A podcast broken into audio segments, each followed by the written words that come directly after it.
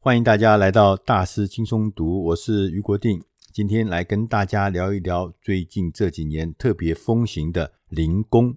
打零工，大家都很熟悉打零工。我们年轻的时候也曾经去打零工赚生活费，打零工大家都不陌生。但是在网络时代，现在有一个新的零工经济模式，这是一种新形态的零工模式。它跟过去我们熟悉的那个用 part time 的时间、用零碎的时间去打打零工是不一样的。这是一个全新的工作模式。我们今天选读的这本书，它的中文就叫做《追上零工潮》，英文书名叫《Gig Mindset》，就是让大家重新的来检视，在网络时代里面应有的网络提供了新的平台，可以把我们过去很多很多的专业的人才透过平台媒合。而产生群体的工作模式跟按需的工作模式，产生全新的零工经济体。这是一个很十分庞大而且持续成长的工作模式。作者保罗·艾斯特斯，他就是一个零工经济的专家，他自己是 Staffing.com 的主编，也是人才经济播客的主持人。他长期的专注跟讨论分散式团队。随需型人才以及远距工作，他自己曾经也在大企业，像 Amazon 啊、微软这些大企业服务。他在微软的时候呢，他就带领了一支由人资、采购跟法律兼并组成的团队，来推动微软公司的零工经济自由工作者的解决方案。所以微软就透过这个方案呢，网罗了非常多的虽然是零工，但是都是学有专长的自由工作者，一起来。帮微软提供各式各样的解决方案。作者保罗告诉我们，他说：“我们过去熟悉的打零工，这只是零工经济的一个面向。其实，我们可以运用这项新的零工经济的方式，来重新塑造自己的职涯，来确保未来不会被淘汰，同时还可以增加你自由运用的时间。而零工经济。”其实现在已经正在各行各业里面有了很大很大的影响，很多的行业的面貌都翻转了。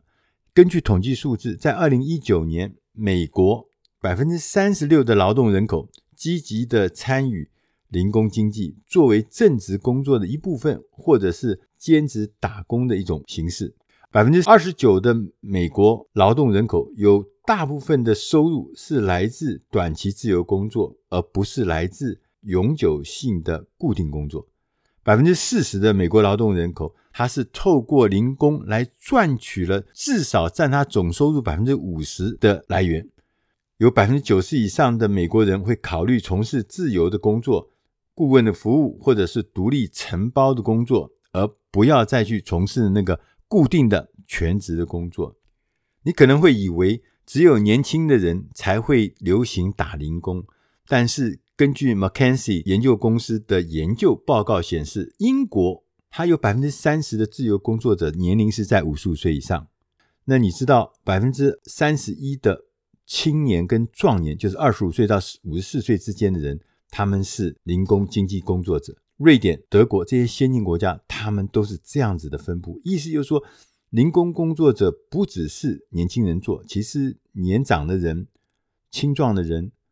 年轻人，他们都在接受这样的事情。在这本书里面特别提出的一个零工思维的概念，是零工思维呢，跟过去那个打零工有什么不一样呢？他说，零工思维是指你应该要全心全意的专注在自己擅长的领域，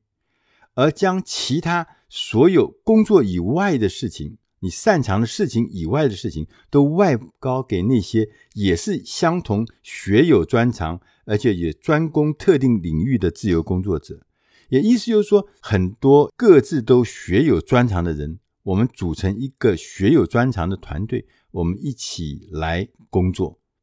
这就是零工思维。你可以透过零工思维跟那些自由的工作者合作，研究某一些专案呐、合作一些创业的想法啦，可以合作或是帮忙从事一些非盈利事业的工作啊，也甚至可以透过这些自由工作者帮你管理你的兼业、你的兼差、你的副业，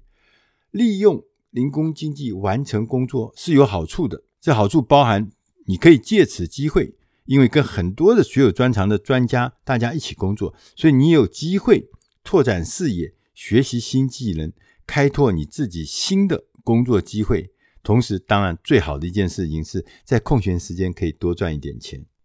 这种结合自由工作者的模式，其实早就已经发展很成熟了。以好莱坞为例，在一九二零年代，就电影早期的时候。那个所有的大的电影公司都是把所有的人都聘成员工，全职的工作者，编剧啦、演员啦、导演啦、拍摄摄影团队都是自己的人，都是全职员工。在当时，因为电影非常受到欢迎，所以这样的工作模式看起来是非常有效率的。可是后来随着环境的变化，这个方法已经不足以支付，因为成本太高。现在大家都知道，电影拍摄团队是由零工组成的。一个制片人，他集结了一群有才华、有能力的专家，邀请他们一起加入团队里面，签订合约。拍完电影后来履行合约，大家接着就散了，就各自回到自己的领域里面去，接着分别去寻找下一次专案的推进。所以，零工经济的本质是将人与趋势连接在一起。而不仅仅是为了顾客提供服务哦，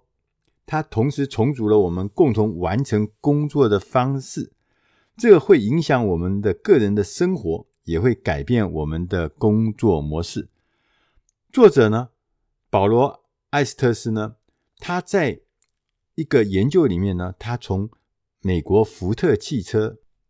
在一九一零年代，他们当时设计了一个。车子叫 T 型的福特车，这个福特车呢，非常受到欢迎。可是呢，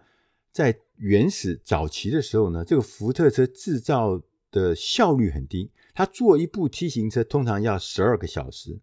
而且为什么效率很低呢？是因为每一个工人他要做的事情很多，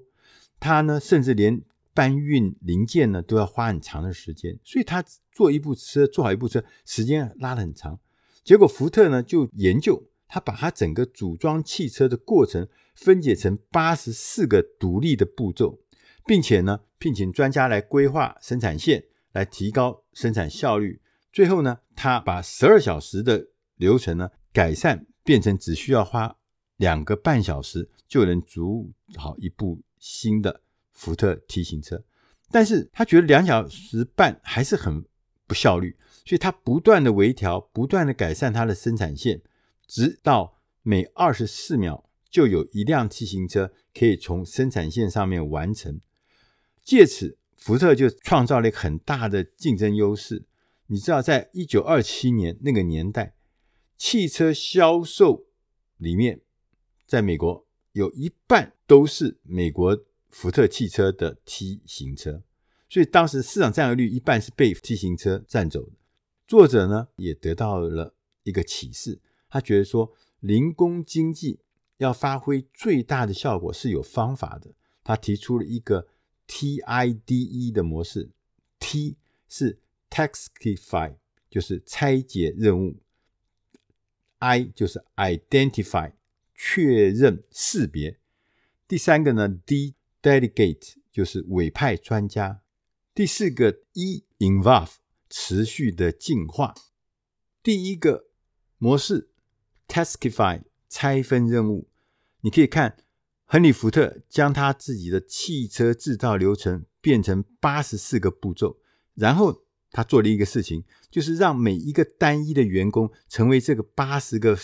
八十四个步骤中的一个步骤的专家。你只要懂一个，你特别会装车门，你就是车门的专家；你会装方向盘，就是方向盘的专家。要运用零工经济的力量。第一步就是要让你的公司采取相同的做法，让它变成一个个步骤，每一个人变成一个步骤的专家。第二个模式是 identify，要确认跟识别。我们希望每一个跟我们合作的自由工作者都有他的专精的项目，有专精的天才领域，这样子结合各个各个厉害的专家。做起来的团队当然效果会更好，所以你在这之前，你要先厘清你自己的强项跟喜好，跟你其他的人的强项跟喜好，你这样子才能够产生互补，才能够产生强大的工作效果。第三个模式是叫委派专家 （delegate），这是 TID 里面最具挑战的一部分。从主管的角度来看，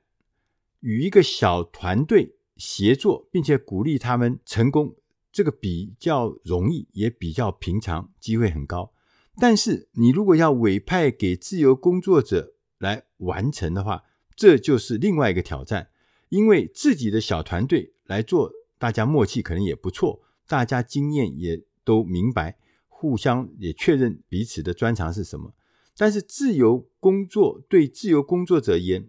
这是不一样的。尤其对领导人来说，这是一个很大的痛点，甚至是挑战。所以你要能够有效的委派对的人来做对的事情，你必须要具备一些技能，包含你能够清楚的描述、传达你最终的目标是什么。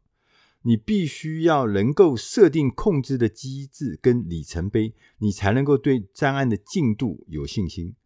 我们必须指定简单的系统，用于定期回报跟检核工作的进度。你需要了解如何培养对委派人员的信任，而你不要事事干预，并且你要练习如何完全的授权。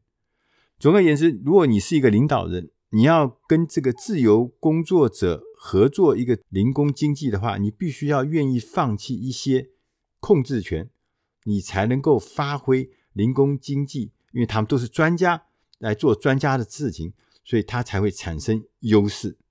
譬如说，美国的有一家做洋芋片，大家都吃过洋芋片呢的制造商，老美是特喜欢吃这个洋芋片。他们当时遇到一个困难，是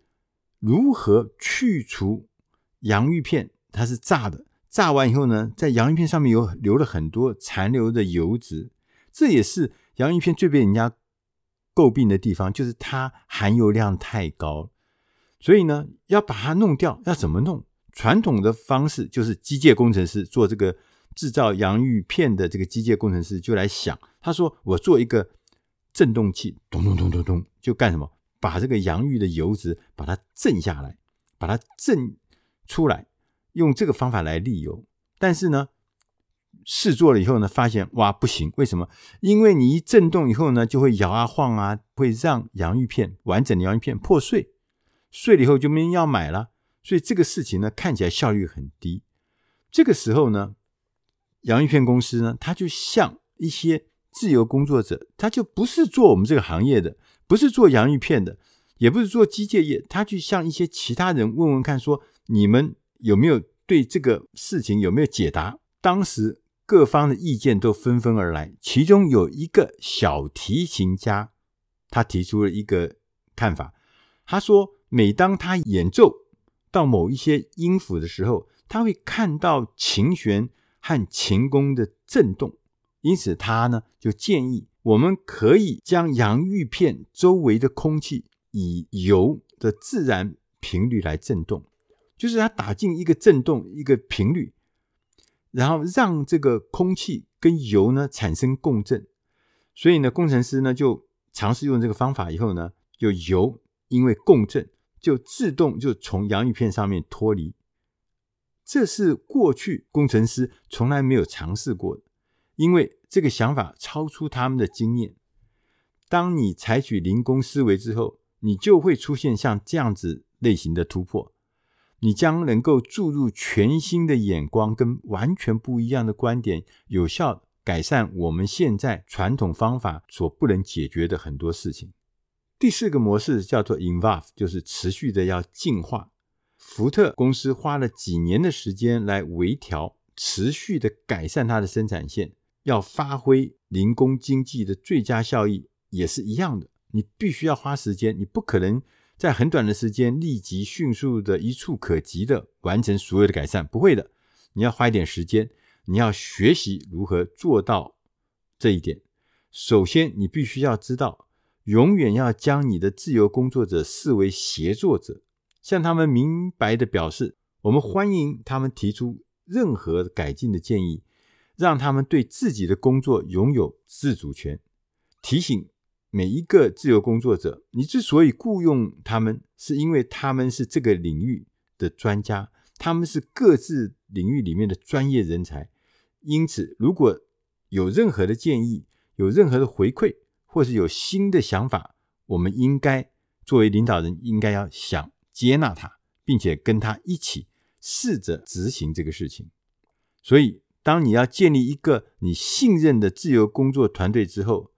你将有信心来应付更困难、更具挑战性的专案，同时在专业以及个人方面持续的进化，而进化到最高的等级。经济一开始或许看起来只不过是像呃外送食物啦，这个零工，譬如说共享汽车这个零工，这看起来呢范围也不大，影响也不深远，但事实上不是这样子的。它跟网络结合之后，它未来会是一个巨大的新的变革。管理大师彼得·杜拉克大家都知道，大家都明白，他曾经说过一个很有意义的话，就是在动荡的时刻，最大的危险并不是动荡本身，最大的危险是依照往日的逻辑行事。世界已经变得这么危险、这么动荡的时候，我还在用往日的逻辑在继续面对新的变化。那你想想看，想着会觉得可怕的要命，应该是会死路一条。所以在动荡的时刻，你要试着重新设定你的预设值。追上零工经济的最好的方法就是开始实验，立即开始。要了解如何运用零工经济实做的经验，其实对新兴科技而言是非常珍贵的。零工经济是一个自由市场的系统。任何的公司在这个系统里面，应该聘请自由工作者来完成一些不同的专案，运用一些网站帮助你提供一些虚拟的人物跟专业的协助。任何你需要的工作，有很大的机会，你都可以在平台上面找到相对应领域已经高度技术化的专家，同时他们愿意协助你。来帮助你完成你需要的一些工作或是一些专案。你真正要做的就是了解如何找到他们，因为你不认得他们，所以要找到他们是很重要，并且使这些有专精的自由工作者参与在你的团队里面。对个人来说呢，持续的学习及成长才能够提供自己的安全感，因为估计。大学所学到的知识半衰期就是五年，也意思就是说，你五年之前学到的东西，到五年之后，它只剩下一半的价值。所以你在大一所学到的知识，也许可能在你大学毕业后的两年，那大一所学到的东西有一半以上都不合时宜了。所以，如果我们不能够学习，持续的提升经技能，你会发现。自己的工作能力已经不符合未来世纪上的市场上的需要，所以你必须要不断的学习精进。这是问号。他说：“但是你从零工经济里面可以发现，我不必每一件事情我都精进，我可以委派专家来分担我的工作，可以省下自己很多很多的。”时间，我不必每一件事情十八般武艺我都精通，我只要能够精通一样，但是我另外十七项的武艺呢，我各自都知道专家在哪里。我们也不可能在一个公司度过了什么三十年的整个的生涯，这是过去老的世界。在现在这个世界，你会发现你自己工作的公司，也许十年之后连公司都不在了，因为环境变化太快。你的公司呢，也可能会开始聘请自由工作者跟派遣人员来从事短期的专案，所以呢，他也都不再雇佣新的全职员工。所以这个变化就告诉我们，你必须要知道事情的变化跟过去是完全不一样。哈佛商业评论曾经建议，每个人即使是高阶主管，都应该要拥有副业。你透过零工经济。赚钱的经验越多，你就越有信心，能够寻找到各式各样的方式，以利用零工经济来完成你目前的工作。当年福特他抛弃了旧的生产方式，而发明了新的模式，改变了他福特汽车的竞争力。今天我们也可以用零工思维，创造自己的成功之道。以上的书的内容是出自《大师轻松读》七百六十四集，追上零工潮，希望对你的事业、对你的工作有一些触动或是助力。谢谢大家，我们下一集再会。